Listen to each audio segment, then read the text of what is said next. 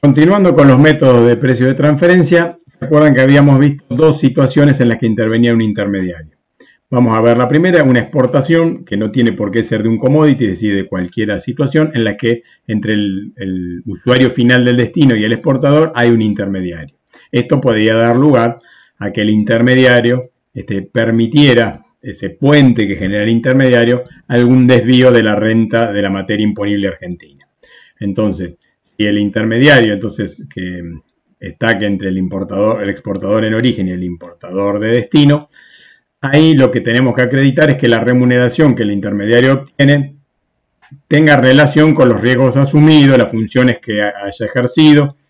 y los activos involucrados en la, operación. Esto, sobre todo si el intermediario es un sujeto que esté vinculado con el exportador local o también si el exportador en destino el importador en destino también está vinculado con el sujeto local, aun cuando el intermediario no esté vinculado. Entonces, si son, por decir así, amigos el exportador y el intermediario, o el exportador y el importador, aunque no sean amigos, si no estén vinculados el intermediario, ahí vamos a tener que aplicar este test de la ley frente a las exportaciones con un intermediario. Entonces, ¿qué ocurre? El intermediario, ¿qué hizo? Levantó un teléfono, lo llamó un commodity de un cliente que siempre viene comprando y le dijo, che, te mando un contenedor de merluza o realmente el intermediario lo compró, se fue hasta el mercado, lo colocó, lo distribuyó en 10 clientes distintos, estuvo buscando a los clientes, es decir, invirtió este, un capital porque compró la mercadería y luego tuvo que esperar un plazo para rescatar y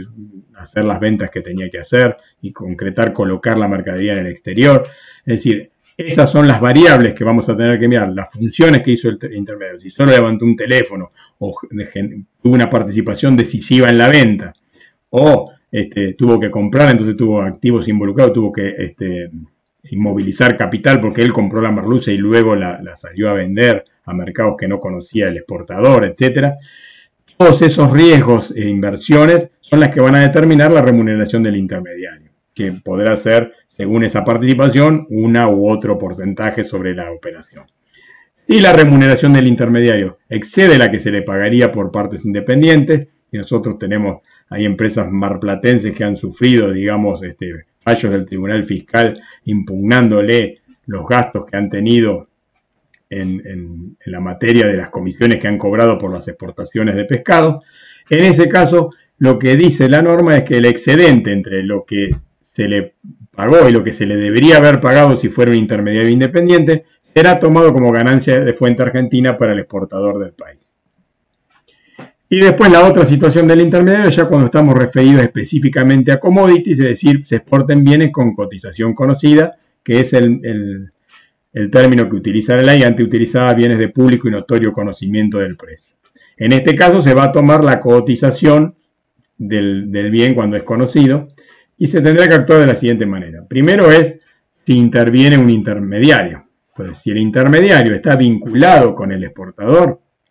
o el intermediario está ubicado en una jurisdicción no cooperante o de nula o baja tributación,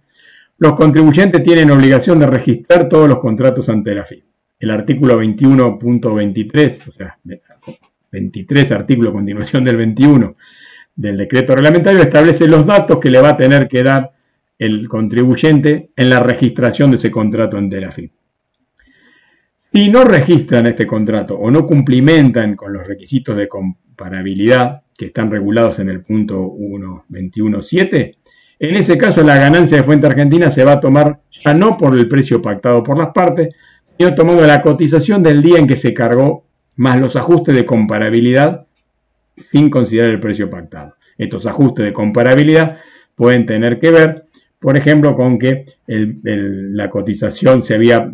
cobrado con anterioridad a la carga porque el barco venía varios meses después del momento que se pactó el precio y entonces este, tomar la cotización del día de la carga no representaría un valor real y yo podría demostrar que yo el dinero lo tenía hace seis meses, por ejemplo, y estamos esperando que hubiera barco que tuviera ruta con la Argentina y disponibilidad en el puerto, etcétera.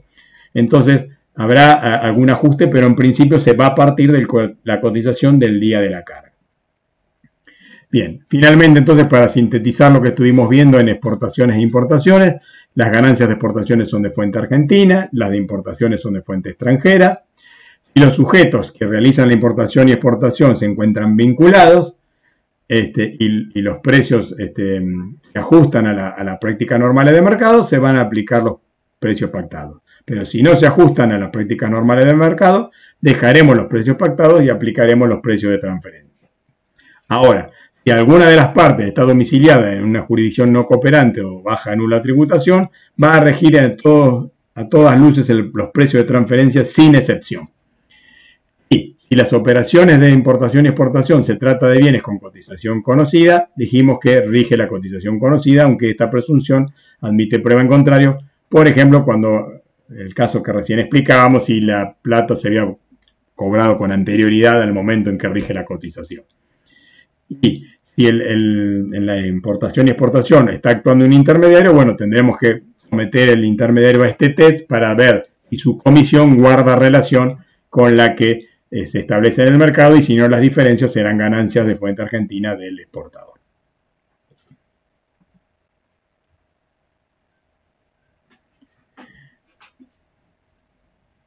Bien, en el caso de bienes con cotización conocida, y ahí actúa un intermediario domiciliado en un paraíso fiscal, o sea, en un país no cooperante o de nula baja tributación, o hay una vinculación este, entre el intermediario y el exportador, los contratos tendrán que registrarse ante la FIP y utilizar este, eh, el precio pactado, salvo que si no se cumple con estas condiciones, tendremos que tomar directamente el valor de cotización al día de la carga con más o menos los ajustes de comparabilidad.